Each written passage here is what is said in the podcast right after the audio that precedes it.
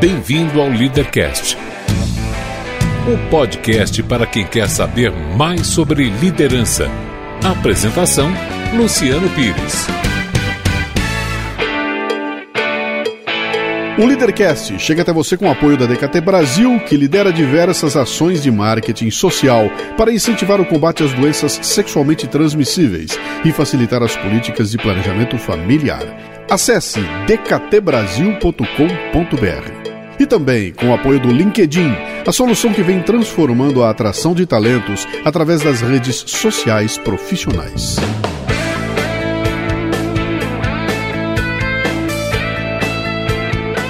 Bem-vindo, bem-vinda a mais um Leadercast. Hoje converso com minha amiga Leila Navarro.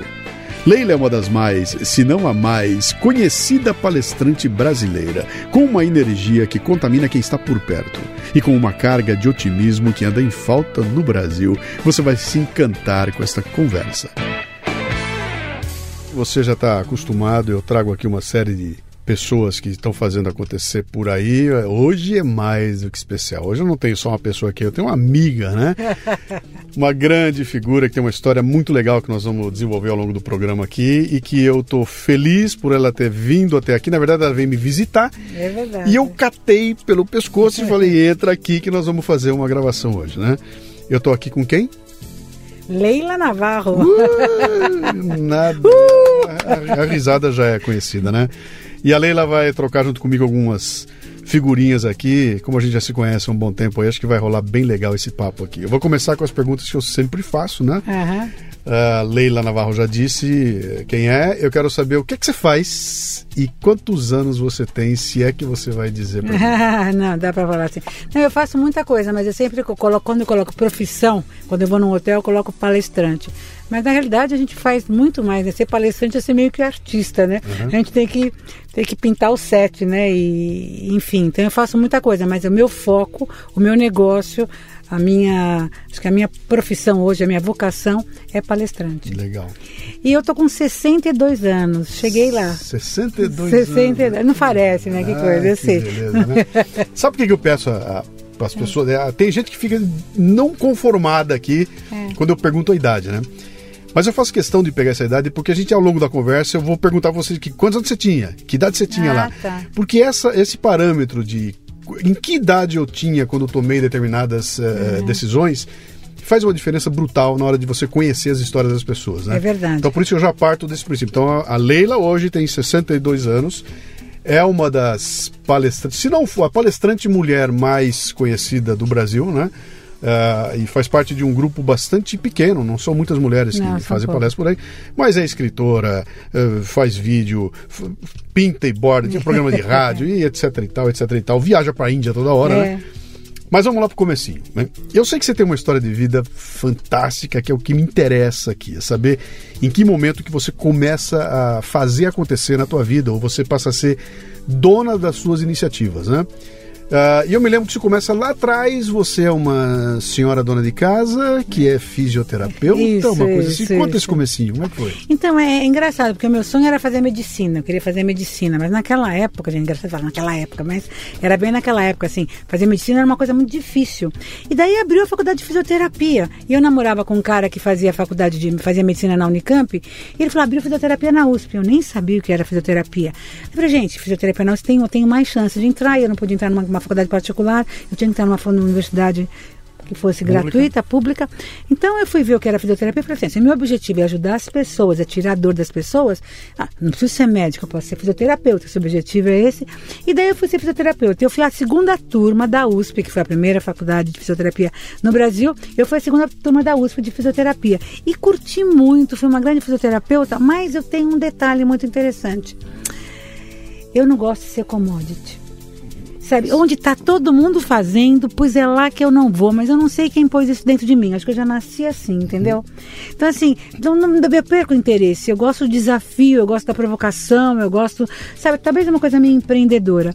Então, quando eu fui fisioterapeuta, quando eu me formei na faculdade, estava me formando, eu já fui trabalhar com fisioterapia respiratória. Eu fui ser a Respiratória? respiratória. Eu fui ser a primeira fisioterapeuta que trabalhou na UTI do Hospital Sírio-Libanês. A UTI nem existia, era, era o começo da UTI também. UTI o que, que é? unidade de terapia intensiva. E eu trabalhava na UTI do Hospital Sírio-Libanês estava me formando e comecei a já fazer estágio lá, e lá tinha os melhores professores, eram todos os professores livre-docente da USP, era nata. E eles, nos outros países, já existia um fisioterapeuta em terapia intensiva.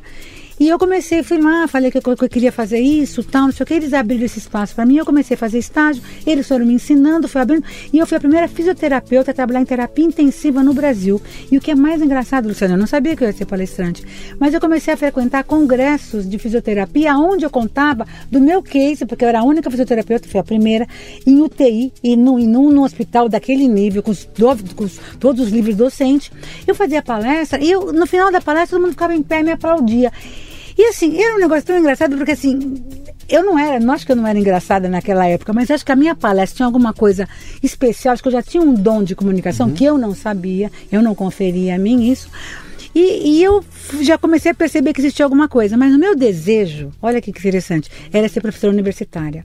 Porque eu gostava de falar, eu gostava de estar com as pessoas, meu desejo era ser professora universitária. Nada mais do que uma palestrante lá na frente dos alunos e fazendo é, a cabeça é, não é. Que idade você tinha na época? Na época eu tinha 30. Devia ter, a minha filha era pequena, devia ter uns 32 anos. Ah, você já estava madura, é. já era madura. Sim. E daí, então, mas porque daí eu estava casada, eu era fisioterapeuta, trabalhava na terapia na, na, na UTI do Hospital Libanês, mas daí eu já tive filhos, mudei para o Já e fui ter uma clínica de fisioterapia. Mas aí o que, que aconteceu? Eu falei assim, pô, eu quero ser professora. Então eu fui na USP para poder ser professora da USP. Só que eles queriam só período integral. Então, como eles queriam período integral, o que, que aconteceu? Eu fui ser professora, como eu tava, mudei para o Já, que lá que meu marido era cirurgião daquela cidade, eu fui procurar para ser professora uh, na, na, na UMEC, que era lá em Mogi das Cruzes. E eu consegui ser professora na UMEC. E na época eu estava no programação, programação neurolinguística. PNL. PNL. Menino, o que, que aconteceu? Eu estava tão. Eu sou muito louca, muito. Eu gosto de aplicar as coisas, de fazer. Eu dava recursos terapêuticos manuais. Naquela época, os alunos se vestiam de branco. Eu dava no terceiro ano, os caras tudo de branco, se achando tudo doutor. E eu começava a dar aula e eu fazia coisas diferentes, eu queria fazer, provocar as pessoas, né? E os alunos começaram conversando lá no fundo. Eu não tive dúvida, eu subi em cima da mesa dando a aula, que eu tinha preparado com tanto carinho, subi em cima da mesa dando a aula, comecei a tirar a roupa, e os alunos lá no fundo que estavam tudo conversando, começaram a olhar para mim, daí eu desci da, da, mesa e continuei dando a aula. E daí eles começaram a prestar atenção. Então eu comecei a perceber que eu tinha algumas coisas meio diferentes, que eu era um pouco ousada. A prova, professora, que nós temos que dar para a prova. Eu falei, não, você não tem que estudar nada para a prova. Fizeram as aulas, vieram na aula, precisa dar para a prova. Na prova eu vou dar as respostas se vocês me dão as perguntas. Gente, eu fazia tanta coisa inovadora na universidade que eu achava que eu podia fazer. E eu queria sair da caixa e acho que a universidade não gosta. A conclusão, os alunos fizeram abaixo assinado para me tirar da universidade. Para te tirar da universidade? É. E foi a minha grande vitória, porque na hora que eu saí, do... lógico, eu fiquei triste, né, de, de os alunos fazendo abaixo assinado, ainda bem que não foram todos, né, mas quer dizer, foi a maioria, uma faculdade particular. Não interessa um professor que faça você pensar, não interessa um professor que faça você sair da caixa, não interessa, interessa um professor que é quadradinho, que faça aquilo que eles esperam, porque naquela época, hoje muitas universidades ainda são assim, mas o que quer dizer? Eles querem fingir que aprende, o professor fingir que ensina. E tá tudo bem para todo mundo. Tá pagando, tá resolvendo, vão passar as pessoas. Então existe uma certa pressão de quem passa, de quem não passa. E eu não queria estar nisso. Para mim, na realidade, foi bom eu ter saído da universidade. Não vou falar que eu não fiquei um pouco chateada, mas daí, logo em seguida, aconteceu outra coisa eu comecei a, comecei a trabalhar em empresa, começou o mercado empresarial começou a abrir para mim. E no mercado empresarial eu podia fazer essa coisa diferente que eu fazia, eu podia fazer com que as pessoas saíssem da caixa, com que elas ousassem mais, com que elas uh, usassem todo o seu potencial, que elas tivessem coragem para isso, né?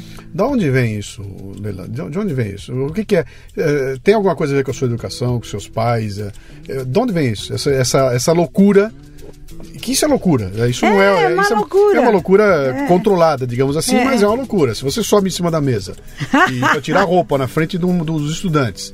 Evidentemente que você não ficou nua, foi não, só, não, foi comecei, só uma, uma, coisa teatral. comecei a tirar a roupa, quer dizer, os caras começaram a parar de falar. O que, que essa louca está fazendo, né? Que era para chamar Mas... atenção, para ver se. Porque não tinha sentido eu falar assim, que param de falar, que estão falando, vão para fora. Eu não acho que é assim que, é um professor mas, chama atenção. Mas então, isso exige, é, essa dose de loucura, você tem que ter uma coragem para encarar essas coisas. Você sabe que vão falar de você e todo mundo vai falar nas tuas costas que você é aquela maluca, é a louca que vem, etc e tal. É, e não é todo mundo que tem. As pessoas não suportam isso, né? Pô, eu quero ficar bem com todo mundo. Peraí, eu não vou pagar mico, eu não vou fazer essa loucura toda, porque não é de bom tom fazer isso. Olha... E essa louca vem e começa a fazer. De onde vem isso? Olha que eu faço terapia há muito tempo, mas eu não sei se responder essa pergunta, mas eu estou aqui pensando Uh, Seu pai e sua mãe, tem alguma coisa a ver com isso? Não, não, eu tô aqui pensando. Eu acho que essa é uma coisa meio que, meio que minha mesmo. Mas o meu Você avô. bateu a cabeça na pilha quando tinha cinco anos de idade, é Não, mas o meu avô, o meu avô falava uma coisa pra gente que eu achei muito interessante, porque é, veio isso na minha cabeça agora.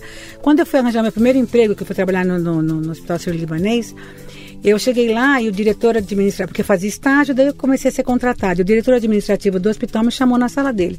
Daí quando eu cheguei lá, ele falou assim, quanto que a senhora quer ganhar aqui? Não, ô, não, não sei se foi bem assim, mas ele falou alguma coisa de salário e tal. E daí, ele, acho que ele falou um salário, eu falei, não, que eu achava que eu tinha que ganhar mais, porque era o salário base, sei lá, fui discutir o salário com ele. Daí ele falou assim, olha, se a senhora quer trabalhar aqui, a senhora não pode ser tão ambiciosa assim. E ele me deixou numa situação tão, eu fiquei tão impotente, tão sem jeito, tão pequena, e aquele dia eu saí de lá e fui falar com meu avô. E meu avô falou assim para mim, olha, quando você se sentir mal na frente de uma pessoa, você só tem que fazer o seguinte, na sua cabeça você imagina que aquela pessoa está sentada na, com as calças baixadas, sentada na privada, fazendo cocô. E eu acho que é isso que eu imagino. Eu acho que imagino que todo mundo é igual. Todo mundo tem o mesmo medo, tem a mesma dor, pode escorregar, pode engolir, comer S. Por exemplo, eu fui criada no bexiga, então de vez em quando eu como uns S, eu faço alguns, alguns equívocos, procuro me prestar, prestar atenção, porque como eu trabalho com comunicação, mas às vezes escapa algumas coisas. E daí esse problema, mas isso acontece comigo, pode ser, acontecer com uma outra pessoa, quer dizer, dá um branco. Já me deu duas vezes branco em palestra. E daí o que, que faz quando te dá branco? Mas quando te dá branco, você vai relaxando, relaxando, para ver se o branco vai embora e vem o colorido, né? Porque, porque não é fácil. Então, assim, eu acho que essas coisas podem acontecer com todo mundo. Eu acho que quando você trabalha espontaneamente, gente, me deu branco, não sei que eu vou começar de novo, vou voltar dali. Eu acho que assim, porque assim, você mostra que você é igual ao outro. Então, por exemplo, eu sempre coloquei essa, essa, essa, essa coisa na- na- nas palestras e na minha vida. Então, eu falo que eu sou gordo, eu falo que. Eu conto das minhas. Das minhas das minhas fraquezas, das minhas debilidades. Mas isso é entende? uma coisa importante que a gente, é bom quem está ouvindo a gente saber, né? Quer dizer, a Leila que eu conheço no dia a dia é igualzinha a Leila do palco. É? É. A diferença é que você não está com lantejola, com plumas É, e paetês aqui, como você faz na palestra, mas você é igualzinha, é a mesma Leila, a conversa é a mesma, não está inventando moda lá, né? Mas eu quero bater um pouquinho mais, volta nessa tecla aqui, quer dizer, você falou do medo, de ter medo, dessa coragem. Você falou uma coisa legal que é essa de você meio que debochar a pessoa que está tentando se impor a você. No momento em que eu imagino ela sentada na, na- na privada lá e fazendo, o seu, fazendo a sua obra, eu já estou debochando e nessa eu já tiro a coisa da frente, né? E- Que é coisa do eu, acho- eu, eu, eu tenho essa é uma coisa essa coisa do humor interno é uma coisa assim eu, eu rio de mim mesmo e rio das situações e provoco isso internamente porque o humor é uma inteligência na realidade é você brincar com os dois lados do cérebro o que é possível que não é o, o lógico o analógico e você está brincando um pouco com isso né? Então às vezes eu rio sozinha. Eu no carro eu rio sozinha porque me vem sacadas me vem ideias. E eu assim eu, eu já não sou assim sabe? Que eu, não, eu, perco amigo eu não, eu não perco a piada mas perco amigo? Não eu não perco amigo. Se eu tiver que fazer uma piada que vou perder o amigo eu não perco amigo. Mas eu gosto de fazer a piada eu gosto de brincar. Então assim mas é uma coisa minha. Por exemplo eu chego num restaurante eh, o garçom vem falar comigo e eu às vezes faço uma brincadeira com o garçom que ele não está esperando né? Eu faço uma brincadeira com as pessoas desde assim do porteiro até o presidente de uma empresa. Eu posso estar numa reunião e se eu percebo que tem que tem uma oportunidade eu dou uma brincada mas porque faz parte de mim É entendeu isso Tem uma- tem uma frase que eu gosto de usar sempre que alguém, eu não me lembro mais quem falou, onde é que eu li, que disse que o seguinte, que o, que o sonho do tímido é passar desapercebido, né? É. Então tudo que o tímido quer é que ninguém o veja, ninguém o olhe, ninguém... E você está me dando o lado O totalmente lado. oposto, eu que, assim, quero, que eu, não quero é que- brilhar. Eu né? não quero ser transparente, eu não quero ser invisível, eu quero ser vista, eu quero marcar, eu quero fazer a diferença. Mas também eu não percebo assim, tem uma coisa importante que eu sempre falo nas minhas palestras. Tem, mais, tem quase 8 bilhões de pessoas nesse planeta. Desses 8 bilhões, mais ou menos a metade são mulheres. Dessas mulheres, 8 são top model, mas somente uma é Leila Navarro. Eu sou única, mas única é cada um de nós. E é que quando eu me reconheço como única, eu respeito o outro como único. E eu acho que esse é o meu grande diferencial, porque embora eu seja toda assim exagerada tal, eu sou uma pessoa que eu tenho uma humildade, eu respeito as pessoas no seu diferencial, porque eu também sou diferente, né? Eu falo assim, olha, você pode chamar de, me chamar de feia, gorda e burra. Eu não ligo, porque feio eu sei que eu não sou, burro eu sei que eu não sou e gordo eu sei que estou. Quer dizer, a coisa mais importante é eu saber o que eu tenho, o que eu sou, o que eu não tenho, o que eu não sou. E, então isso fica muito, muito mais fácil. Então eu acho que na hora que eu encarei as minhas debilidades, as minhas dificuldades e sei lidar com elas, eu ando pra frente. Então você fala, Leila, você é gorda. Eu falei, tá bom, essa parte eu já sei, vamos pra segunda página. Leila, você come essa. Eu falei, de vez em quando eu como, acho que eu tenho uma fome danada, que eu como essa. Quer dizer, olha uma coisa engraçada que aconteceu comigo. Essa coisa, a gente ia contar no final, mas vou contar agora. É, quando eu fiz 60 anos de idade, porque nós estamos lá, mas eu vou depois a gente volta, né? Coisa de mulher, vai para lá e para cá. Quando eu fiz 60 anos de idade, eu me dei conta que eu vou morrer um dia. Até os 60 anos de idade, a vida ia, ia, ia, ia. Eu tinha tantos projetos e filho, isso e aquilo, e tanta coisa que eu não nem pensava que eu ia morrer. Eu estava indo mais sagitariano, eu estava mais andando para frente com o projeto, projeto.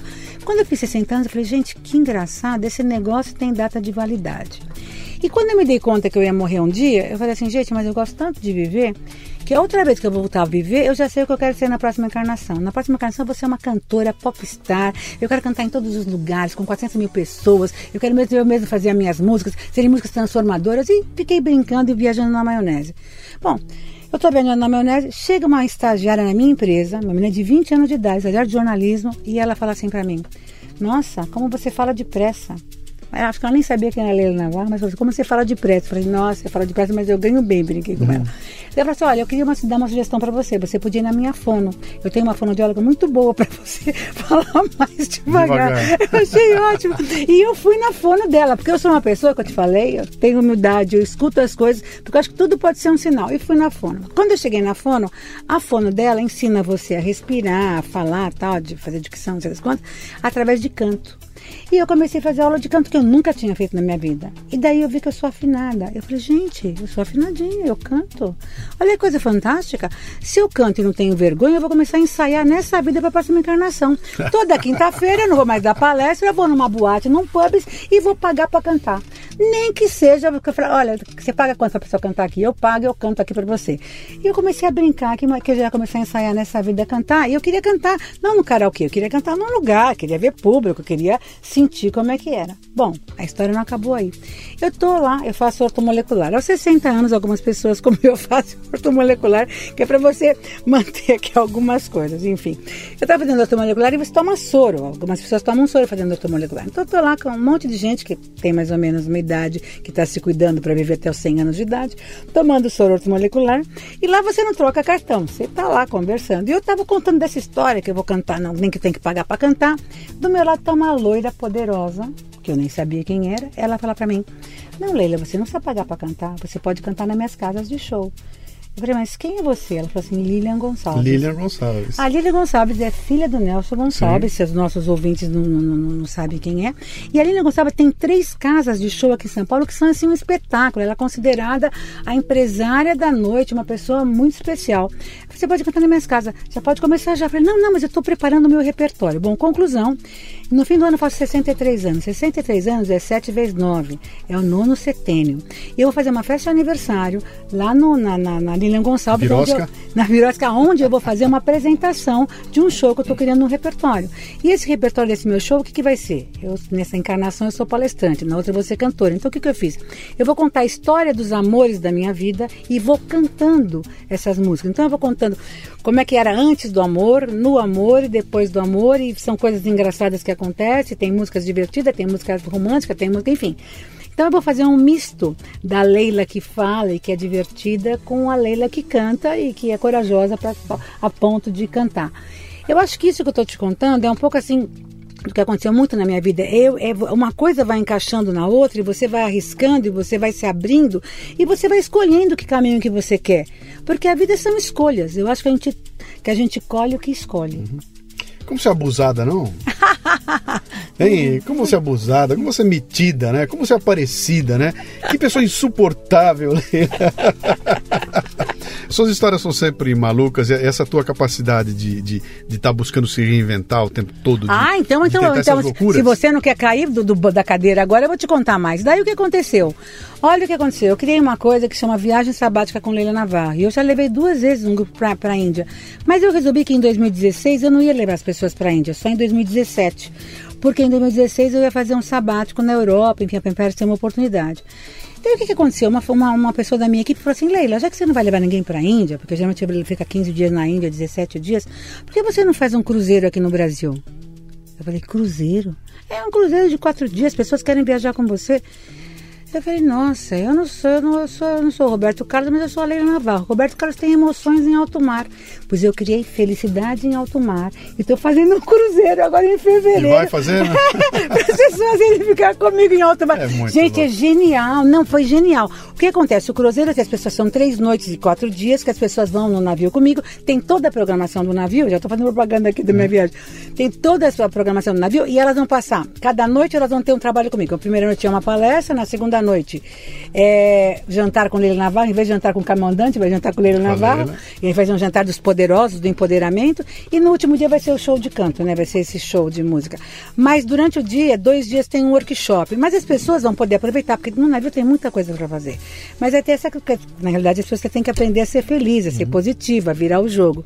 Então vai ter essa viagem, felicidade Leila, em alto mar. Eu fiz um programa no Café Brasil um tempo atrás chamado Serendipidade. Esse termo ah, é um termo em inglês que foi traduzido para cá e que é muito interessante. Aliás, a dica para quem quiser, ouça o programa, ficou barato aquele programa.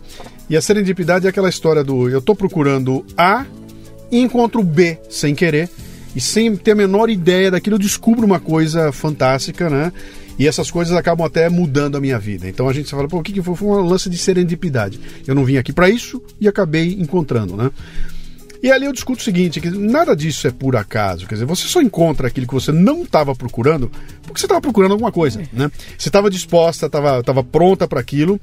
Uh, uh, e que leva para remeter a um outro programa que eu fiz chamado Sorte e Azar, né? Aquele é. pessoal que já você, pô, Leila, apareceu um cara que conhece esse negócio de, de, navio e tudo mais na tua frente e te fez essa proposta. Que puta sorte! Como você é sortuda, né? é? Que sorte você tem, né?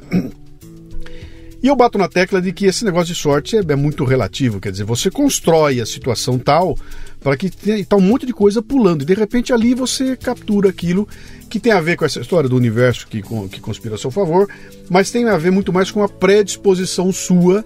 Quer dizer, eu estou aberta para as possibilidades. Né? O que pintar, eu vou pegar. Tem gente que não consegue enxergar as coisas, né? Eu estou aberto, mas eu não enxergo nada do que pinta, porque, na verdade, eu não estou aberto, eu estou focado em alguma coisa e o, e o que tiver fora daquilo eu não enxergo. E tem gente que está totalmente aberta, né? Que de repente faz uma virada na vida, uh, é, porque é, é, reconhece que há algum valor ou alguma possibilidade e tem coragem de fazer esse tipo de mudança. Para isso tem que ter muito amor próprio. Eu vi que você, você é um poço de autoestima, né? Uhum. Se há uma coisa que você não tem, é uma baixa estima. Esse fato de você ter autoestima te dá força para ser poderosa, para encarar aquelas loucuras, para chegar na frente da turma lá e dançar uhum. num palco, né? É, é, de novo, eu vou tentar buscar de novo lá atrás, né? Um dia você não era assim. Teve um momento que você não, você não tinha o dinheiro que você tem, não tinha fama, não tinha teu nome, não tinha nada disso. Você era uma mulher, uma garota comum, né? E que de repente, um belo dia, você faz uma primeira loucura. E ao fazer essa primeira loucura, você deve ter sido triturada, como foi com os alunos que mandaram você sair da, uhum. da, da, da escola lá, né? Qual é a força que faz você insistir na loucura? Como é que você faz a loucura, toma porrada, chega um grupo de garotos, fala: Não quero mais essa mulher porque ela é uma maluca, tira ela daqui, e você no dia seguinte está fazendo loucura de novo no outro lugar. Que, que força é essa? Que, que, que é isso? Sabe que aconteceu uma coisa engraçada, né? Legal esse papo porque vai. Isso é uma terapia, né? Vai provocando a gente. Uh, eu achava lindo as pessoas que têm frase, né? Pessoas, um monte de pensadores têm frase. E quando eu conheci o Gabriel Pensador, eu falei, gente, eu quero, eu quero que um dia me chame de pensadora, né? Eu acho tão lindo isso. E a primeira frase que eu escrevi, que é uma frase minha, que eu criei, é assim: quando as coisas não acontecem do jeito que você quer, é porque vai acontecer melhor do que você pensou. E é muito interessante, porque quando as coisas. Não, acontece uma coisa que você não está querendo, porque você estava querendo outra coisa, e naquela hora você fica com medo, fica revoltado, fica triste, enfim.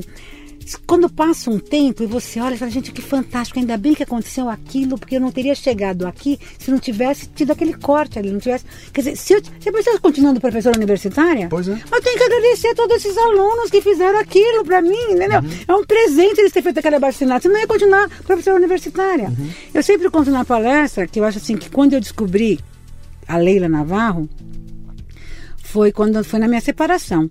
Porque assim, eu casei, eu, eu, eu nasci eu era Leila Maria Fernandes Navarro, né? E quando naquela época, assim, sei lá, você é a filha do seu pai, né? Então você é a filha do Vicente Navarro. Daí quando eu casei, eu era esposa do fulano de tal. E, e você casa, porque assim, naquela imagina que meu pai falava assim pra gente, não, mulher tem que fazer uma faculdade só pra para acompanhar o homem, para ter um certo nível, mas mulher, quer dizer, não, não, não, se focava que mulher ganhava dinheiro naquela época, que mulher ia ter um diferencial, que gente, o Sim. mundo mudou muito, né? É que, eu, é que eu esqueço, né? Mas mudou muito, né? E daí eu casei, tive, tive, tive três filhos e tal, e meu casamento acabou. O cara chegou uma hora para mim e falou assim, Leila, eu quero um tempo. Eu falei, gente, como é que o cara quer um tempo, né? Como é que o cara pede um tempo uma poderosa? Tempo, tempo. É. tempo, tempo. Não, eu vou perguntar. Ah, tá. Tempo é uma pergunta. É, você não esperava que isso acontecesse? Não, imagina. Ah, você não enxergou era, nada. Eu era, eu era romântica, eu, era, eu achava que ele era o meu príncipe encantado, foi o primeiro homem da minha vida, foi para quem eu dei minha virgindade. Gente, era tudo, era um médico, eu queria ter casado com um médico, a gente tinha uma vida maravilhosa, era tudo perfeito, eu era a nora perfeita, o casamento perfeito, eh, para a família inteira era tudo perfeito para mim, eu não sei onde é que eu tava que eu não percebi. É muito duro isso, né? Porque na minha vida acontecem as coisas assim, às vezes eu não percebo, acho que eu fico muito na minha, no meu mundo aqui, não sei o que é, acho que com o tempo a gente vai aprendendo mais, mas enfim, eu era muito romântica. Eu levei um susto, eu levei um susto, eu não esperava. Uhum. Mas quando ele falou assim que queria um tempo, imediatamente eu falei assim, gente, se o cara quer um tempo, o que eu vou fazer? Eu vou sair daqui, vou embora da. da, da vou, vou, vou, aliás, ele vai embora, eu vou ficar aqui com todo esse com, com, esses três filhos, com tudo isso, eu falei assim, não, eu não vou aguentar. Eu me senti muito mal. O que, que eu fiz? Eu falei, eu tinha um sonho de ir para os Estados Unidos fazer um curso lá. Eu falei, bom, eu te dou o tempo. Você fica aqui, toma conta das crianças. Eu tava, tinha uma clínica de fisioterapia. Conta, toma conta da clínica de fisioterapia, conta, conta, toma conta do sítio, que eu tomava conta de tudo, porque ele não tinha tempo para nada, porque ele era médico, cirurgião. Então você toma conta de tudo, que eu estou indo para os Estados Unidos fazer um curso, né? E daí ele topou. E eu não achava que ele ia topar, mas eu arrisquei, né? Porque já que o cara quer um tempo e eu faço tanta coisa, agora o cara sai eu vou ficar aqui, tudo, quer dizer, eu assustei. Enfim, falei isso, deu certo. Ele ficou e eu fui. E daí o pessoal falou, não, mas quando você voltar, ele vai tirar as crianças de você, vai tirar isso de você, vai tirar pra gente, que é do homem, bicho não come, vai tirar nada. Eu, mas eu também eu fiz no susto, não é que foi tão pensado, sabe? Foi uma coisa que meio que no susto, me pegou de susto, eu falei, bom, não, não talvez pelo, sei lá, pelo orgulho, falei assim, bom, eu vou ficar chorando aqui, o cara vai embora, então, vamos ver se ele aguenta todo esse pepino, né? E eu fui, fui fazer um curso nos Estados Unidos e quando eu voltei... Quanto o, tempo depois? Depois de três meses, quatro meses. Quando eu voltei, que também não era quando eu voltei, o casamento acabou e esse curso que eu fiz nos Estados Unidos era uma coisa muito importante. Era um curso, foi um curso que mudou a minha vida, porque eu comecei a trabalhar, eu saí da clínica de fisioterapia e comecei a trabalhar com o método Rolf de integração estrutural, que era uma coisa que eu trabalhava praticamente como se fosse uma terapeuta de, com, com indivíduos especiais, com indivíduos executivos, pessoas muito interessantes que queriam fazer essa transformação na sua vida. E isso foi me dando um espaço, e daí eu fui trabalhar com qualidade de vida e tal, foi daí que eu fui indo para para a área empresarial. Era Rolf, então? É, método Rolf. Rolf. Você conhece? Quem não sabe o que é Rolf, Rolf é o seguinte, Rolf é uma massagem que dói pra cacete. Você fez Rolf já? Eu fiz, eu ah, fiz. é muito é um bom, barato. porque é uma coisa de integração estrutural. Ah, é, é inacreditável, é, inacreditável. É uma transformação mesmo. É. Não, eu, nossa, quantas pessoas eu me transformando na minha mão. Nossa, foi uma coisa linda, porque eu era fisioterapeuta, daí eu virei rolfista, e de rolfista eu acabei virando palestrante. Mas assim, eu sempre estudei o comportamento humano, porque eu gostava disso, né? Então, enfim, passei por terapia corporal, enfim, foi, foi uma. é que a gente contando aqui parece que foi tudo rápido, mas não, as coisas têm um caminho, um estudo, umas coisas, e você tem que estar preparada para as coisas chegarem. Você uhum. imagina. Mas e, e, a armadura emocional nesse momento? Quando, quando alguém chega para você assim e provoca essa ruptura. Que eu acredito muito nisso. Acho que a vida da gente muda muito quando tem uma ruptura. Tem uma, ah. Você perde um ente querido, você tem uma separação, tem um acidente, tem uma doença grave. Quando acontece isso é que a gente se mexe e muitas rupturas acontecem aí, né? No teu caso foi uma separação. E a, e, a, e a, pior parte dessa ruptura é exatamente aquilo que eu chamo da armadura emocional. Quer dizer, eu, eu, eu me vesti com uma armadura tal que eu não desmorone é, é, emocionalmente, né? Que tem tudo a ver com aquela história dos meninos fazer uma bastinada para tirar você da escola, uhum. né? Então alguém disse pra você, eu não te quero mais, e você olha e fala, bom, até aqui minha vida era assim, e a partir de hoje não é mais. Eu, eu, não, eu não tenho mais a casa que eu tinha, a rotina acabou, meus filhos estão aí, meu marido não está mais, eu estou sozinha, eu vou ter que me virar. Como é que se lida com essa armadura emocional? Isso é importante, né? As pessoas saberem. Até eu escrevi meu livro, O Diário de um Líder, e tem um momento lá que eu conto exatamente isso, falando no momento em que eu saí da empresa e deixei de ser o executivo, o Luciano da Dana, com aquele puta cartão de visita maravilhoso, e passei a ser o Luciano. É que não tinha mais por trás dele aquela baita daquele, daquela marca. Isso emocionalmente é um impacto brutal, né? Como é que você lidou com isso? Como é que você lida com essa é armadura? porque eu era, eu era a esposa do doutor fulano de tal, né? E daí, de repente, não era mais nada, eu era a Leila Navarro. E foi muito interessante, porque foi quando eu assumi a Leila Navarro. É lógico que teve muita dor, mas eu tinha três filhos para cuidar. E isso ajudou muito, porque quando você tem três filhos, que tinham, tinha, tinha, o menino tinha seis anos, uma menina de 12 anos, uma menina de 13 anos, que é uma fase que você precisa dar muita atenção com os filhos na puberdade e pré-adolescência e o menino começando a entrar na, alfabetização e tal. Então era uma época que eu precisava dar muita atenção para as crianças. E eu estava sozinha, tinha que me virar. Então eu tinha uma empregada que eu digo assim, que ela durou, o meu casamento acabou e ela continuou. Né? Então era como se ela fosse a mãe e eu fosse o pai, porque eu era provedor, eu é que mantinha, eu ia atrás. Eu, eu vou dizer uma coisa pra você, eu acho que eu fui mais pai dos meus filhos do que mãe.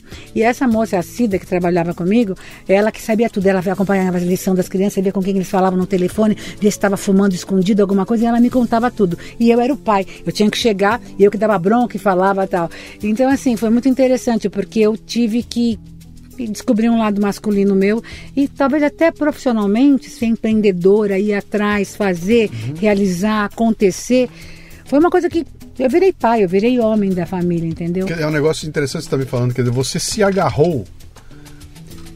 Você teve um propósito naquele momento. Quer dizer, o teu propósito, na verdade, foram três pessoas que eu amo profundamente e as quais eu preciso prover. Dá conta dizer, disso, tem que dar conta Focado disso. nisso, o resto é bobagem. O resto, o que vier, eu traço, né? Quando você não tem nada em que se agarrar, você só tem desespero. É. Né? Eu escrevi um artigo essa semana falando exatamente disso, falando do momento que o Brasil vive, que é um momento complicadíssimo e que tem muita gente caindo fora, indo embora do Brasil. E ali eu fazia, eu fazia até uma, uma, uma provocação ali, né? Falando, cara, o, o que que faz alguém ir embora do país? Né? Larguei, vendi tudo, desisti, fui morar no outro país porque eu não aguento mais isso aqui. Quer dizer, a pessoa desistiu. Não há nada mais que aprenda aqui. Eu quero tratar minha vida em outro lugar porque aqui não serve mais, não dá mais. E ali eu comento, falo, bom, no momento em que eu não tenho mais um propósito para continuar, eu não tenho uma fé, eu não tenho uma causa social política, eu não tenho alguém que eu amo, eu vou virar as costas e vou embora. Quer dizer, eu, eu, eu, vou morrer. Né? Morro pro Brasil, vou dar na minha vida em outro lugar lá, né? E você naquele momento em que quando estava tudo virando de cabeça para baixo, ficou claro para você ali aqueles três bichinhos, né? As Olha, três figurinhas. Você sabe que até hoje eu não sei como é que pai sente, porque eu sou mãe, eu não sou pai. Mas assim, é uma coisa interessante. Até hoje, se tem três pessoas que ligam no meu celular e eu paro, qualquer coisa que eu estiver fazendo, são meus três filhos. Até hoje que eles são adultos. Minha mãe está viva. Se minha mãe ligar e eu estiver numa reunião, estiver fazendo uma coisa, eu não, não atendo a minha mãe. Olha que coisa que eu estou te falando. Mas os meus três filhos é uma coisa assim é, é, não é responsabilidade, não é comprometimento, é uma coisa maior, é não, não tem é nome. Mãe, é mãe, não tem nome, entendeu? Sim. E eles têm uma, a gente tem uma relação tão bacana que eu sei que eles não vão me ligar por uma bobagem num horário que eles uhum. sabem que eu devo estar trabalhando, né? Então, existe uma coisa, então, se estão precisando de mim, sabe, eu acho que eu sou, eu quero que eles contem comigo. Eu uhum. acho que para mim a, a, minha maior satisfação é quando eu vejo que meus filhos hoje já adultos, de 36 anos, 35 anos, e o Pedro com 20 28 anos, que eles podem contar comigo. Não é contar com o meu dinheiro, é contar comigo, com a minha Sim. visão, com a minha, com a minha confiança, com a minha companhia, com a minha, com o meu tá do lado, né? Uhum. Com, tá do lado, ser companheiro no, nos momentos. Enfim, a vida é feita uhum. de vários momentos, né? Então, assim, para mim, quer dizer, é, também tem gente que não tem filho, mas para mim, meus filhos me deram uma força muito grande. Que daí eu nem fiquei com raiva do meu ex-marido, fui nem tinha tempo de pensar, porque eu tive, tive que trabalhar e tinha as crianças. E foi muito engraçado, porque eu tinha, quando eu comecei a ser palestrante, eu queria ir no Jô Soares, eu queria ir no Jô Soares, eu queria ir no Jô Soares. Eu falei, não, no dia que eu for no Jô Soares, e o dia que eu fui no Jô Soares, minha mãe me ligou e falou assim: Ah, você está indo no Jô Soares, quem você gostaria que visse era o seu ex-marido que você gostaria que visse. De fato, estava o Brasil inteiro me vendo, mas quem eu queria, falar, tá vendo? Eu venci, eu cheguei lá, eu fui. Então eu acho que a raiva é uma coisa interessante. Quando você usa a raiva positivamente, porque a raiva é uma coisa que te movimenta para frente. Uhum. Você pode dar um murro numa pessoa, como você pode sair correndo, como você pode fazer com que, com que essa raiva se transforme em atitude para você fazer, construir uhum. e ter força para ir para frente. Eu, eu, eu diria o seguinte: dizer, qualquer sentimento que você consiga canalizar para te tirar da indiferença é, é. é que faz a, toda a diferença. Quer dizer, vamos trazer de novo para esse momento aqui que o Brasil está vivendo. Nós estamos todos vendo o país numa. Tá, tá uma confusão. Tá, tá, uma, tá uma confusão tremenda. Tem gente se dando muito bem, tem gente quebrando a cara. E tá uma confusão. E na hora da confusão, da bagunça, dessa zona toda, quem consegue ver claramente, sabe, eu vou transformar essa minha angústia em alguma coisa produtiva, são os caras que vão começar a encontrar algum caminho ali, né? Então, primeiro ponto, é, qual é o meu propósito aqui? Então, nós estamos conversando, você veio me visitar hoje aqui, você está vendo aqui o novo estúdio do Café Ah, Brasil, tá bárbaro. essa loucura que eu estou fazendo. Uma hora você perguntou para mim, e pro Luciano Pires, você está É. fazendo o quê, né? E eu falei para você, eu tô totalmente focado em fazer isso aqui dar certo, né? Ah, mas e, e o passeio? Não tem passeio. E eu não tenho, o meu foco é aqui. E quando eu tô aqui, eu não tô trabalhando, eu tô curtindo assim, barbaramente, né? E eu tenho certeza absoluta que esse propósito é o que faz com que as coisas aconteçam para mim, né? Nada é por acaso. Começa a pintar coisa que você fala, de onde veio, de onde veio? Veio dessa consciência de ter um propósito. Ah, os mais eh, eh, esotéricos, né, dizem que com isso tem uma energia que puxa outra energia, que pá, pá, pi, pá, pá, aí as coisas começam a acontecer. Eu não sei se é bem assim que funciona, mas eu sei que há uma predisposição para que coisas legais aconteçam. E essas coisas legais acabam acontecendo, né? Com você é assim também? Comigo é assim também. É, você está aberto, né? Você, mas eu acho que tem uma coisa muito importante. Você tem que saber. Eu, eu, eu gosto de bússola. Eu vi que você estava mostrando no Sim. seu. Eu vi que você pôs um artigo lá que tem uma bússola. Eu gosto muito de bússola. Eu acho que bússola é uma simbolo- simbologia muito importante para mim. Até se eu, se eu fizer uma tatuagem um dia no meu corpo, vai ser uma bússola. Porque eu acho que você tem que ter um norte. Quando você tem um norte, você não se desnorteia. O negócio mexe, tem crise, tem isso, tem aquilo, você está indignado, você sente dor, sente medo, mas você tem o norte, a coisa mexe, mas você sabe para onde você quer ir, você sabe onde você quer chegar, você sabe. Então acho que o importante é você ter esse norte, você ter esse sentido de vida. Eu diria que é uma coisa de ter um sentido de vida, de ter claro, né? O que, que você veio fazer aqui, qual é a sua missão, o que, que te dá sentido, o que, que te dá energia, o que, que faz essa coisa valer a pena, né? Falar isso aos 62 anos de idade é fácil. Como é que você fala isso aos 22, aos 24, aos 17? Eu não sei, você olha que coisa interessante. Ai, você está me fazendo lembrar de coisas boas. Eu, com 15 anos de idade, eu era bandeirantes, eu dava aula no Mobral e eu fazia parte da comunidade de jovens cristãos. E eu fazia muito trabalho, eu era, eu era voluntária na Gota de Leite, eu morava em Santos. Então, assim, eu fui uma pessoa que, assim, a minha família não era assim, mas eu era assim. Quer dizer, minha mãe até fala assim, você já veio meio diferente. E eu, e eu, eu vim assim, era o meu jeito, quer dizer, eu, eu já tinha essa coisa de querer ajudar os outros. Ah, o meu ídolo, que era a minha ídola, era a Madre Teresa de Calcutá. Por isso que eu queria ser médica, eu queria ajudar as pessoas, eu queria ser médica na, na Amazônia. Eu tinha uns. Mas, quer dizer, que depois mudou tanto, que você está me fazendo lembrar de 15 anos, né? Depois as coisas foram mudando. Mas eu tive na Índia, eu fui conhecer o trabalho da Madre Teresa de Calcutá e eu fiquei dois dias lá trabalhando com as crianças e tal, porque, gente, é uma coisa maravilhosa, né? Você ter um sonho, você ter uma vocação, você sentir o seu. o que, que você veio fazer e você ir atrás daquilo, né?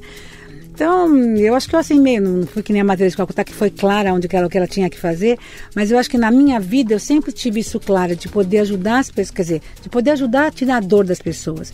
Eu achava que eu queria tirar a dor física. Hoje eu percebo que eu, no fim, eu tenho um talento para tirar a dor emocional das pessoas. Mas é uma coisa interessante, que você vem de uma coisa absolutamente tátil e física, que você é fisioterapeuta, você lida com a estrutura do corpo, você vai fazer Rolfing, que é lidar com a estrutura do corpo, e de repente está lidando com a cabeça das as- pessoas é, e a- fazendo uma série de, de, de coisas ali, né? Aí, Leila, tem uma menina de 24 anos de idade, tem um garoto de 24 anos de idade ouvindo a gente aqui. Esse garoto trabalha num emprego que não é o que ele queria fazer na vida dele. Ele tem que fazer porque é de onde ele tira o dinheiro dele, mas ele está gastando tempo demais para ir trabalhar, tá dentro do ônibus, chega lá o chefe dele é um saco, o lugar que ele está não é o lugar legal, mas ele não tem como sair de lá porque ele precisa daquilo agora, né? Ah, e aí? Essa pergunta eu vou fazer você é uma sacanagem, todo mundo me faz. A molecada me, como é que eu faço? Eu chuto o pau da barraca, e aí? Como é que, como é que se mexe na direção de encontrar esse norte? de- Ai, Deixa eu só botar Deus. mais uma coisinha aqui, mais uma coisinha que eu botei muito clara há muito tempo atrás. Eu acho que eu tive sempre na- claro na minha casa, na, na minha vida, eu estava indo para algum lugar. Eu vou usar uma analogia aqui. Eu sabia que eu estava indo para África. Se perguntasse para mim o seguinte, é, é Namíbia, Congo ou África do Sul? Eu falei, cara, não tenho a menor ideia, eu tô indo para África, entendeu? Onde você vai chegar? Eu não sei, cara, mas eu tô indo para África, né? E eu defini isso lá atrás, com 17 anos de idade, e retomei o caminho, cheguei na África aos 50 e poucos, né? Que é uma coisa bastante genérica e vivi uma porrada de experiências no meio do caminho, né? Mas um belo dia eu fixei né, que eu vou para África, né? Fazendo essa analogia, né? Como é que você traz isso para tua vida e também para esse menino aqui que que tá desesperado, ele não sabe se ele tá no caminho certo. E aí, como é que a gente age? Então, eu acho que a gente, eu até os 63 anos, eu não, 62 que eu for 63, eu não sei se eu estou no caminho certo. Eu acho que eu vou caminho se faz ao caminhar. Eu sou uma pessoa que eu não preciso saber tudo, ter certeza de tudo, planejar tudo para começar a andar. Não, eu vou experimentando, eu gosto de experimentando, eu vou, eu vou, eu vou fazendo o processo, eu vou planejando e vou processando e acontecendo, experimentando e fazendo as escolhas. Eu acho que a vida é escolher todos os dias.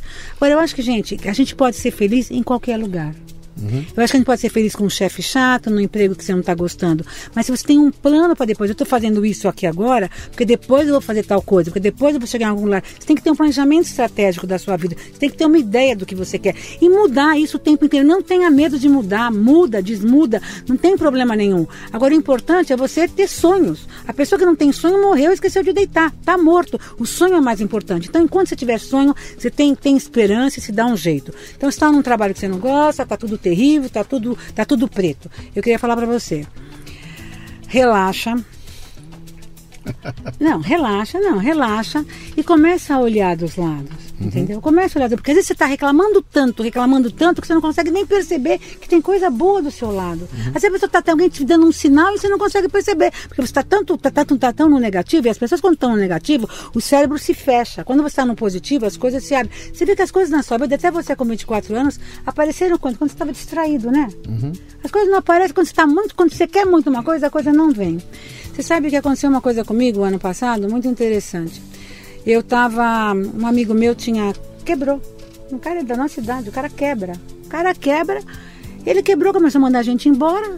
E aí eu telefonei para como é que você tá? Ele falou, olha, eu vou vender meu carro. Eu falei, mas você vai ficar sem carro, como é que você vai fazer? Pô, Leila, eu tenho que pagar as contas, vender o carro. Gente, quando você vê um cara que é seu amigo e tal, vender o carro, eu pensei, putz, se eu tivesse dois carros, eu emprestava um carro para esse cara. Sabe, dá aquela dor em você, mas você também não sabe o que fazer, você não pode, né? Não dá pra gente resolver a vida dos outros. Daí eu peguei e fui no shopping, que era estava perto do Dia dos Pais. Eu fui no shopping, fui comprar não sei o que. Daí a moça falou: Olha, tá vendo aquela Cherokee? Se você gastar mais dinheiro, você comprar mais não sei o que, você pode ganhar um cupom para Cherokee. Eu falei: É?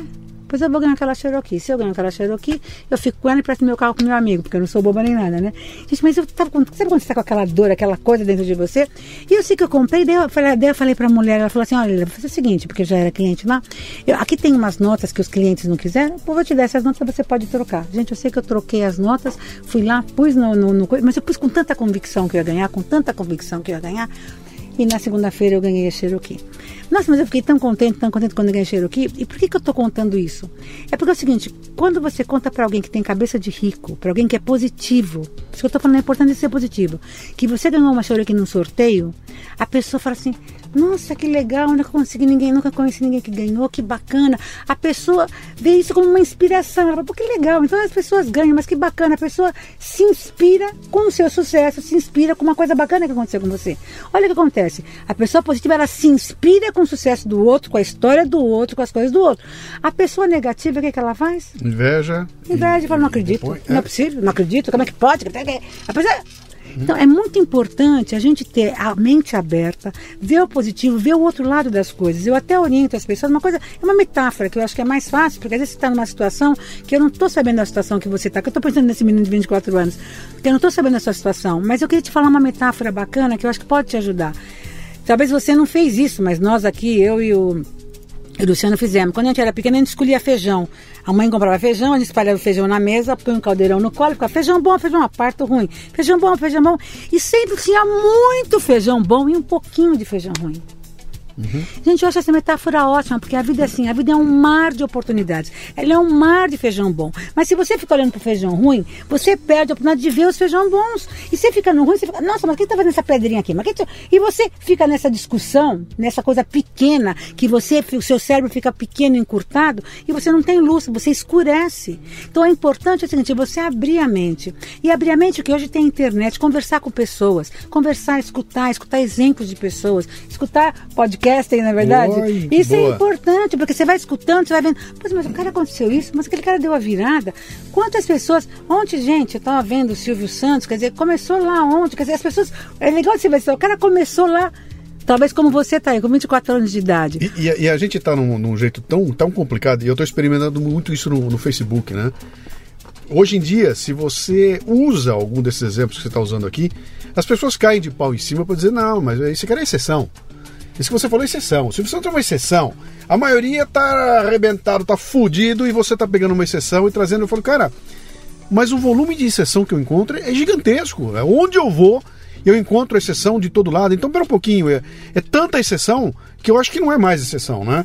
É, é, é regra, é regra, tem tanta gente. É claro que é uma minoria que dá muito certo, sempre vai ser assim a vida inteira, mas tem uns que dão. Né? Eu acabei de fazer um evento grande agora para o Sebrae e fiz em Marabá. Hum. E cheguei lá, eh, antes de eu começar, subiu uma. chamaram uma senhora para fazer a apresentação, o nome dela é Jane, de uma cidadezinha perto de Marabá. Ali. E ela contou a história dela. Ela foi eleita a mulher de negócios do ano do Sebrae lá da, da, da do Pará. E ela mostrou as fotos da, da, do negócio dela. Ela, olha, cheguei aqui eu com meu marido, com a mão na frente e atrás, eu não tinha dinheiro para comprar um pãozinho. E a gente se esforçou, tudo que a gente tinha, que a gente chegou aqui muito pobre, nós conseguimos comprar uma terrinha. E nessa terrinha a gente botou duas vaquinhas. E ela mostra as fotos, né? Cuidava das vaquinhas e não sei o que, papá. E ela foi mostrando como é que ela foi é, botando ordem naquilo lá. Até o dia que ela parou e falou: Cara, é, desse jeito eu não vou longe, eu vou precisar aprender foi lá no Sebrae, fez o curso, chamou os caras, orientaram e ela vai mostrando como é que ela vai expandindo o negócio, né? Como é que ela vai uh, colocando, cercando, aprende a alimentar o boi, e o boi não se cria solto como ela fazia, e ela vai mostrando aquilo, até que chega uma hora ela bota uma foto de um trator maravilhoso. Esse trator eu comprei e eu quero agradecer em público aqui ao banco que me financiou esse trator aqui, eu pude comprar esse trator. Aí todo mundo, ah, que legal, que legal. Aí ela põe a foto do segundo trator, maior ainda, e fala: Esse aqui eu comprei a semana passada à vista. e aí a plateia explode de, de, de, de bater palma e se olha para ela e fala o seguinte: Cara, vem cá, essa mulher veio para uma região junto com mais um monte de gente. Fazendo o que ela faz, tem um monte de gente. É, é, passando problemas, tem milhares iguais a ela que estão. Por que, que ela deu certo? Né? Ah, mas ela é exceção. Por que, que ela é exceção? Que que ela é Se exceção? ela teve acesso a tudo que os outros tiveram, por que, que ela deu certo e os outros não? É sorte isso? Então tem uma palavrinha, né, que no comando comando que a gente fala muito de empreendedorismo, tem uma palavrinha que é importante, é persistência, né? Uhum. É persistência. Se você no primeiro impasse que tiver, você já relaxar, já largar a mão, falar, não, isso não é para mim, eu tenho que procurar outra coisa. A gente tem que saber, a gente tem que ter foco e a gente tem que ter persistência. Saber até quando que a gente tem que lutar por aquilo e até quando a gente fala, não, isso aqui não é para mim, eu agora vou escolher isso aqui porque eu acho que agora é isso aqui que eu quero. Porque eu falei, mudar não tem problema. Agora também a gente não pode não persistir, qualquer qualquer qualquer problema que você tem, você já desistir. Uhum. Então a gente tem que ter noção qual que é o momento certo que eu tenho, que eu vou continuar ou que eu não. Isso eu, eu cheguei à conclusão que isso não é mais para mim, que o que eu quero é aquilo outro. Eu estou na minha quarta carreira profissional e não tem problema nenhum. Os futurólogos que a gente pode ter de 8 a 10 carreiras, que depende da pessoa, a vida hoje tem tantas Acontece tanta coisa, você vai se conhecendo. E é uma extensão de vida tão grande que você pode ter várias carreiras na sua vida. Agora, não é, você não vai desistir de uma carreira. Não, é que você chegou num ponto que não tem mais o que aprender aquilo. Aquilo não tem mais, não te dá mais satisfação, não, tem, não te preenche mais. Por quê? Porque aquilo já foi. Acabou. Obrigado, então a gente agora vai fazer outra coisa. Eu te falei, falei de sonho. Sonho é muito importante. Eu nunca me esqueço, um dia que eu estava no avião, tinha um cara do meu lado, e ele tinha sido promovido, estava morando em de São Paulo, ia morar em Florianópolis, e eu perguntei para ele assim, quais são os seus sonhos? E ele falou assim para mim, Dona, eu não sonho de ser milionário. Eu não sonho de ter uma mansão. Eu não sonho de ter um iate, uma lancha. Eu falei, então morra, desgraçado. eu não perguntei quais não são os seus sonhos. Eu perguntei quais são os seus sonhos. Então você que está escutando a gente aqui agora, quais são os seus sonhos? Sonhou pequeno, realizou pequeno. Sonhou grande, realizou grande. Porque é engraçado, né? A, a, realização da gente é do tamanho dos sonhos da gente. Se a gente sonha, se a gente começa a sonhar, não, porque eu queria tanto viajar, não, sei, não mas eu não vou conseguir, eu vou melhor ir para Praia Grande. Quer dizer, você mesmo começa a sonhar e você mesmo começa a jogar água fria, né? Na, na, no seu sonho, não acreditando em você. Se você não acredita em você, quem vai acreditar? Você fala de autoestima, mas eu acho que uma coisa que é importante a gente ter, e eu acho que é uma coisa que eu tenho para chegar onde eu cheguei, chama-se autoconfiança. E autoconfiança, você, meu jovem que está me escutando, ah, agora estou pensando no jovem de 24 anos. Você que está me escutando, como é que a gente faz para ter autoconfiança? autoconfiança a gente tem o seguinte: quando a gente reconhece o que a gente aprende e é onde a gente tem sucesso tudo que você está aprendendo na sua vida, reconheça, sabe? Fala, pô, isso eu aprendi, isso eu aprendi. Vai, vai pondo aqui dentro de você. É, é, é seu isso, esse é o seu, esse é, essa é a sua riqueza. Tudo que você vai aprendendo, que você vai conhecendo, e assim, e a duras penas, com o suor do seu rosto, com a dor do, do, do, da, da, sua tristeza, enfim, do seu, do seu corpo, enfim. Uh, e quando você reconhece o seu sucesso, pô, reconheça o seu sucesso, festeje, celebre. As pessoas não, não, não celebram, que elas, elas sonham tanto para chegar num lugar, quando chega, Putz, grila, celebre, porque o seu cérebro tem que registrar isso, tudo o seu corpo tem que registrar, porque isso vai deixando você cada vez mais autoconfiante com seus sucessos e com seu aprendizado, porque você não veio para errar, outro veio para aprender ou para ter sucesso. E essa, essa, esse reconhecimento, sabe, que é tão importante ensinar para os filhos da gente isso, Sim. vai criando cada vez mais autoconfiança. Quando a criança chega em casa, a gente tem que perguntar: o que, que você aprendeu hoje? O que, que foi bom que aconteceu hoje? E, e é quando a pessoa vai reconhecendo essas coisas positivas, porque no dia acontece um monte de coisa positiva, mas no fim a gente encontra alguém, putz, que duro hoje, hein? Putz, que trânsito hoje, hein? Putz, que calor. Você viu o que, que fizeram lá? Prenderam todo mundo, você viu que. Gente, quer dizer, acontece tantas coisas positivas, mas a gente parece que escolhe ficar falando só do negativo. Até porque nós estamos expostos a isso o dia inteiro, né? Se você está navegando na internet ou está na televisão. É, é, é, é, essa, é, o ruim, é o torto, é o errado, é o, é o, é o mal acabado e que está sendo exposto para nós o tempo todo. Mas é né? muito triste. E, isso, isso né? para fazer a cabeça da gente é um, é um, é um Quem é que aguenta ainda? Né? Tem um dia que você para e fala: Meu, para, cara, eu quero escutar uma música, deixa para ver se eu consigo sair fora desse ambiente, que é o ambiente que está sendo criado em torno de nós. Né? E você sobreviver num ambiente desse aí é muito complicado porque isso pega nas pessoas. Então, eu estava discutindo outro dia, o pessoal me perguntando a, a dessa crise brasileira. Eu falo, cara, essa crise brasileira é uma crise de confiança, cara. Mas não é assim, ó, eu, eu a minha crise é porque eu não confio no, no, dirigente do meu país. Não, é uma crise de confiança na minha capacidade de fazer acontecer.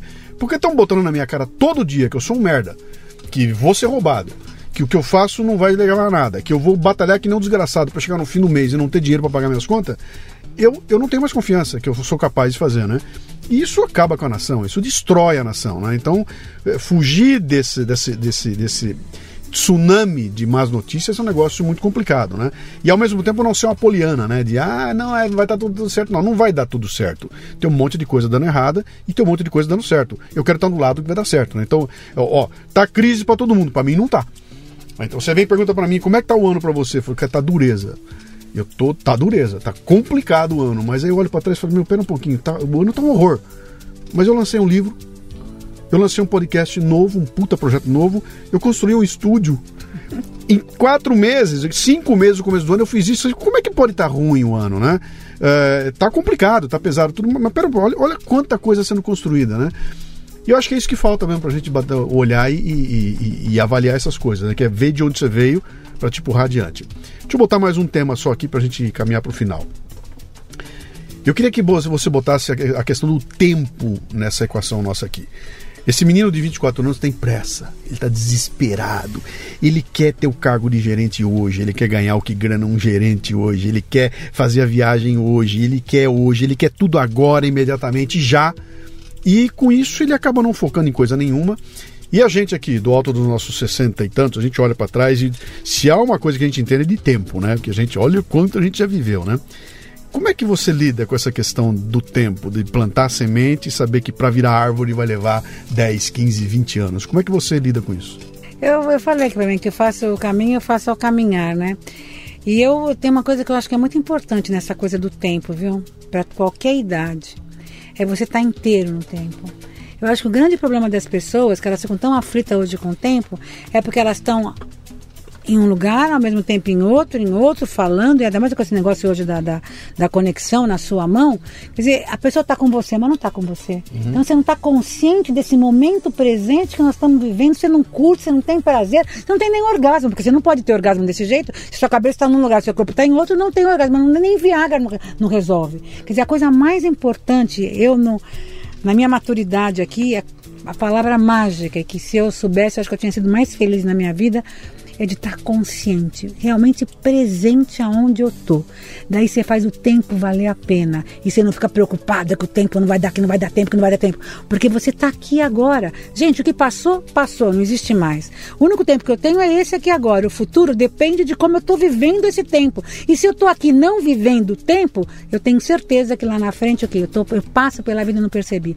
Tem muita gente que acontece isso com você, escuta isso está andando no carro, de repente você chega num, num, num, semáforo e você fala assim, gente, mas eu já cheguei aqui, nossa, mas você não teve consciência daquele pedaço que você passou. Agora, se isso acontece de vez em quando, tudo bem. Mas eu acho que isso está acontecendo muito com as pessoas. Uhum. As pessoas não estão presentes, elas não sentem. Elas vão no médico, o médico fala para ela assim: Mas quais são os sintomas? Como é que você começou a sentir isso? Ai, doutor, nem sei. Mas como é que você dorme? Ai, doutor, nem sei. A pessoa não está conectada com ela mesmo. Eu acho que esse é o grande problema. A gente está conectado com tudo hoje, com todas as redes sociais, com todos os, os, os, os aparatos eletrônicos que a gente tem, mas a gente não está conectado com a gente mesmo. Então eu ensinei, comecei a ensinar para as pessoas a fazer uma coisa muito bacana. É você pegar o seu braço direito, pegar os seus dois dedos, o dedo indicador e o dedo médio do braço da mão esquerda e colocar e sentir o pulso do seu, do seu, do seu, do seu braço direito. Quando você sente o seu pulso e começa a respirar no ritmo do seu pulso, gente, isso é uma grande conexão com você mesmo. Antes de uma reunião, antes de começar a ficar reclamando, antes de ficar nervoso numa fila do banco, antes de ficar nervoso dentro do metrô, Conecte com você mesmo, sinta o seu pulso, aí bate um coração. Você é um ser humano que está vivo, que é um, todo um sistema fantástico e inteligente e que vibra e que pode ser feliz. Agora você está desconectado de você, gente, não dá nem. Você vai reclamar do quê? Né? Então se conecta com você. Não quer dizer que isso vai mudar a realidade mas você vai se sentir muito melhor. E quando você se sente melhor, você começa a ver as coisas melhor, porque tudo está dentro da gente. Eu acredito piamente que a gente que cria a realidade da gente. Se você sai chateado, aborrecido, pô, você já sai você já vendo tudo errado, né? Uhum. Agora, quando você sai contente, quer dizer, como as pessoas estão apaixonadas, vê tudo lindo, né? Olha que chuva, mais que trovão maravilhoso. Quer dizer, agora, se você tá. E o que, que é isso? É uma inteligência. A gente pode mudar esse negativo para o positivo. Não é só porque eu penso no positivo que eu não vejo as realidades, eu vejo a realidade, mas daí o que eu faço? Vamos mudar, vamos procurar o feijão bom nisso. Eu, já, o feijão ruim eu já vi, tá bom, deixa ele para lá, não está me servindo para nada. Vamos ver onde está o feijão bom. Sempre tem feijão bom. E é nas crises que a gente acaba tendo grandes sacadas. Eu estou percebendo, quando as pessoas me encontram, Leila, como é que tá, né? Como é que tá, né? Todo mundo quer perguntar como é que tá. Fala assim, tô me reinventando. E eu acho que tô com uma cintura fina de tanto rebolar. Porque se tem uma coisa que a gente está fazendo nesse país, é se rebolar e você se reinventa. Porque assim, desse jeito não dá, tá bom, vamos voltar aqui, vamos experimentar como é que dá. É como quando você está escalando uma montanha, né? Você chegou num ponto, você não consegue subir mais, o que você tem que fazer? Descer um para ver, procurar outra saída, né? Uhum. E assim é que nós estamos, mas isso é a vida, gente, isso é a vida. Eu acho que vai ter uma hora que a gente vai falar assim, foi um grande presente, eu acho que o Brasil não vai continuar sendo o mesmo depois do que nós estamos passando. E tem uma dor que eu estou sentindo, que não é a dor da falta de confiança, Luciano. É uma dor que eu nunca senti e que eu tô como brasileira aos 62 anos de idade, eu tô sentindo essa dor, mas é uma dor que dói. É uma dor da indignação, uhum. sabe? Eu tô indignada. E isso está me fazendo crescer, porque eu nunca como brasileira senti isso que eu estou sentindo. E isso está me fazendo, está me mexendo nas minhas entranhas, sabe? Eu acho que isso vai acontecer uma grande mudança no nosso país, porque isso vai mexendo, vai mexendo e você vai ter que fazer alguma mudança. Uhum. Vai ter que acontecer alguma coisa, né? Eu acho que sim. Eu estou me lembrando aqui de uma frase do Ivan Lessa, que dizia o seguinte: o Brasil, a cada 15 anos, esquece tudo que aconteceu nos 15 anos anteriores. É, se você pensa na tua história, pensa na minha, tudo a gente vê, cara. Olha, 15 anos atrás, é, o que, que, tinha acontecido? A gente passou por momentos complicados, né? A gente derrubou um presidente aí em 1990 e alguma coisinha, né? A gente fez Constituição, então o Brasil chega no momento de ruptura, acontece alguma coisa, agora mudou e de repente as coisas é, retomam na frente. Mas isso acho que é um processo constante e que não para nunca, né? Nós estamos dentro de um trem, esse trem está andando e ele não vai parar. E cabe a mim escolher o que eu vou fazer. Eu sento aqui, fico esperando ele chegar em algum ponto. O trem não é bom porque o trem tem trilho. Eu quero bota é. num navio, né? É um navio onde eu posso ser é, tripulante do navio ou posso ser o passageiro do navio. O que, que o passageiro quer fazer? Pô, eu quero tomar um sol, eu quero jantar com a Leila, eu quero assistir o evento da Leila hoje à noite, quero fazer umas comprinhas, quero me divertir. Agora, quem define para onde o navio vai, é quanto tempo ele vai, é o tripulante. Quer dizer, o que, que eu quero ser desses dois aí, né? Que papo de autoajuda, Leila! que conversa é essa de autoajuda? Para com isso. Que coisa horrorosa. Você é autoajuda, é? Eu não acho que eu sou autoajuda, eu acho que eu sou autodesenvolvimento. Eu acho assim, o meu foco é que as pessoas tenham autoconhecimento e autodesenvolvimento. Quanto mais eu me conheço, eu me torno mais capaz, tenho mais autoconfiança em mim, arrisco mais, experimento mais e vejo que a vida é fantástica. Isso aqui é uma grande experiência, isso aqui é uma grande escola. Hoje, tá aqui, nós estamos nós estamos aqui, estamos um pouco tristes porque nós perdemos um colega, um uhum. grande amigo, né? Amigo e colega, com qual 74 anos de idade, né? Sim. e um cara que defendia, defendia a família e que falava do amor e da família e da educação de uma maneira muito especial, né? Isami Quem ama educa, né? Quem ama Isami, educa. Isami Tiba. O Isamitiba é uma história, é uma história. E eu tive hoje lá e vi o Isami deitadinho naquele, naquele caixão, né? E falei assim, gente, nunca mais ouvi, esse cara, ver esse cara, falar com esse cara. Mas hoje as pessoas morrem, mas elas deixam um livro, deixam um DVD, deixam um CD, tá tudo aí né, registrado. Quer dizer que ele tá indo, mas deixou muita coisa aqui. A vida é assim, a vida é um sopro, é muito rápida. Por isso eu quero voltar a falar para você. A coisa mais importante é você perceber que a melhor companhia para você é você mesmo. Se você junto com você, você tá bem, qualquer outra, qualquer pessoa que vier junto com você, você vai fazer a história, entendeu? Agora, quando você não está se aceitando, não está se gostando, não se suporta, daí fica difícil. Então, a coisa é o autoconhecimento, é a autoestima, é a autodisciplina, é a autoconfiança, é o auto tudo, porque é a partir de mim que eu vou conseguir criar a minha própria realidade. E eu achava uma coisa engraçada, porque no avião o cara fala assim para você: se tiver uma pane no avião, primeiro o que você faz? Primeiro você põe oxigênio em você e depois no outro. Quando eu era mais jovem, imagina, primeiro tem que ajudar o outro. Não, primeiro você tem que ajudar você, você tem que se sustentar, você tem que se bancar. Ser adulto é isso, é você se bancar. É você colocar você os seus pés no chão e você se suportar. Isso é ser adulto. Não é ficar qualquer coisa, ah, a culpa é dele, a culpa é dele, é o que que faz, olha que país que eu nasci, não sei o quê. Pô, caramba, nasceu aqui é assim. Se não nasceu aqui, por algum motivo a gente tinha pra nascer aqui.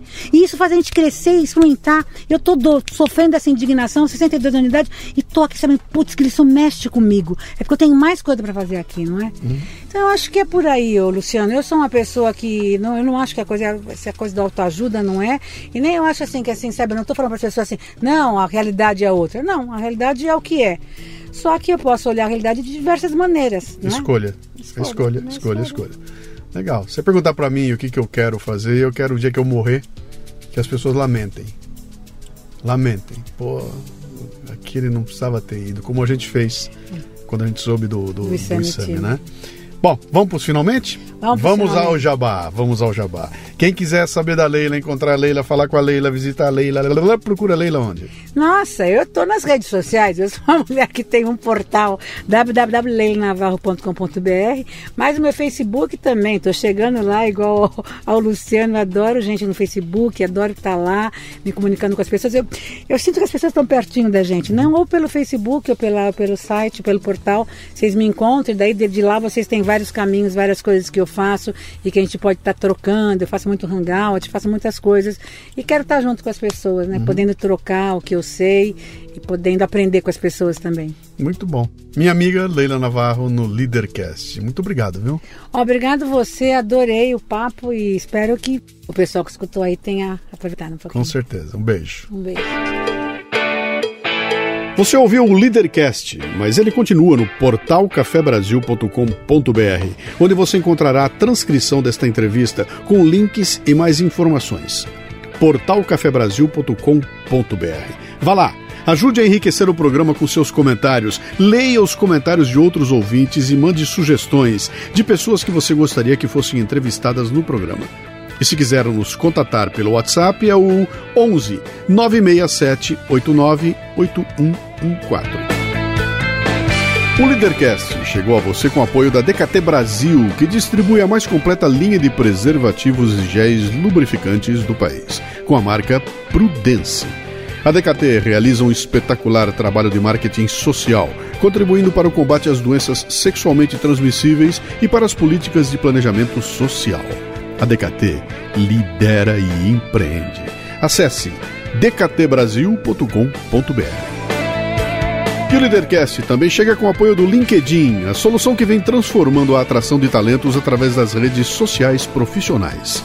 Agende uma demonstração gratuita dos serviços para atender suas necessidades de recrutamento em br.talent.linkedin.com.